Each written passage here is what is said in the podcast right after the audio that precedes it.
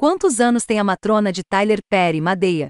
Sua idade não é especificada. Eu diria que ela está em seus 70 anos. Mas seja o que for, ela é muito jovem. Ela tem uma irascibilidade de cão sorrateiro que não para. E Tyler Perry não pode desistir dela. Ele havia sugerido que a Madeia Family Funeral, em 2019, poderia ser o último passeio de Madeia.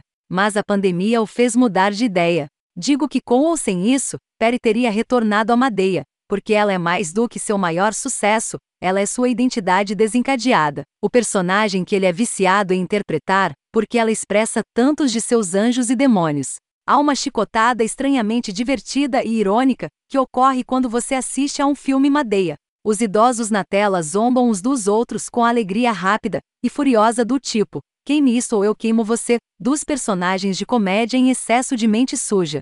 Mas os mais jovens, isto é, todos com menos de 50 anos, estão tão envolvidos em seus problemas melodramáticos que é como se tivessem problemas de humor. Desta vez, Perry puxa um rápido na plateia. Achamos que Tim dizendo a todos em sua família que ele é gay vai causar confusão, mas a maioria deles, como Joe, já tinha descoberto. Eles não têm problema em amar Tim por quem ele é. O problema de Tim é que seu parceiro, Davi, ama outra pessoa, e não qualquer outra pessoa. Alguém, perto de casa.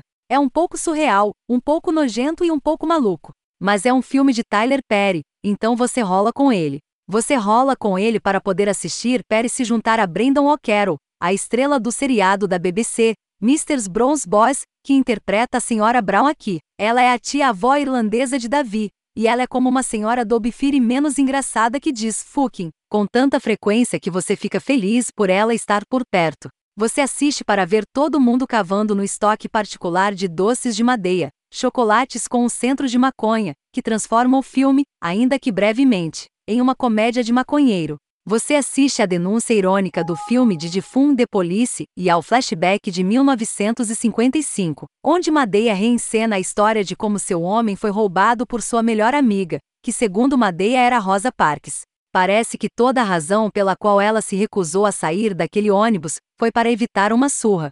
Ok, isso é tão bobo que é simplesmente errado.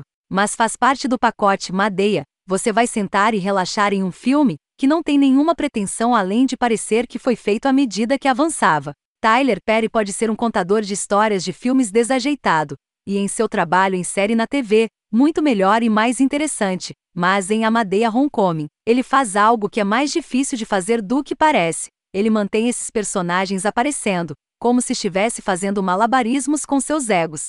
Madeia, tio Joe e tia Ban são um pouco irmãos Marques e um pouco gangsta. E Madeia, a sua maneira mofada, tornou-se eterna. Perry não apenas a interpreta, ele a canaliza. Talvez seja por isso que ele não pode, e não deve, parar.